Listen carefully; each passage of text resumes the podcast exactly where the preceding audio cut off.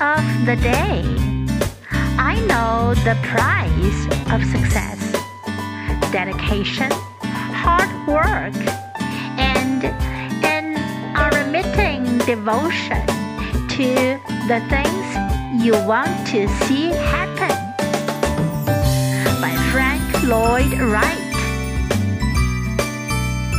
I know the price of success dedication, hard work, and an unremitting devotion to things you want to see happen.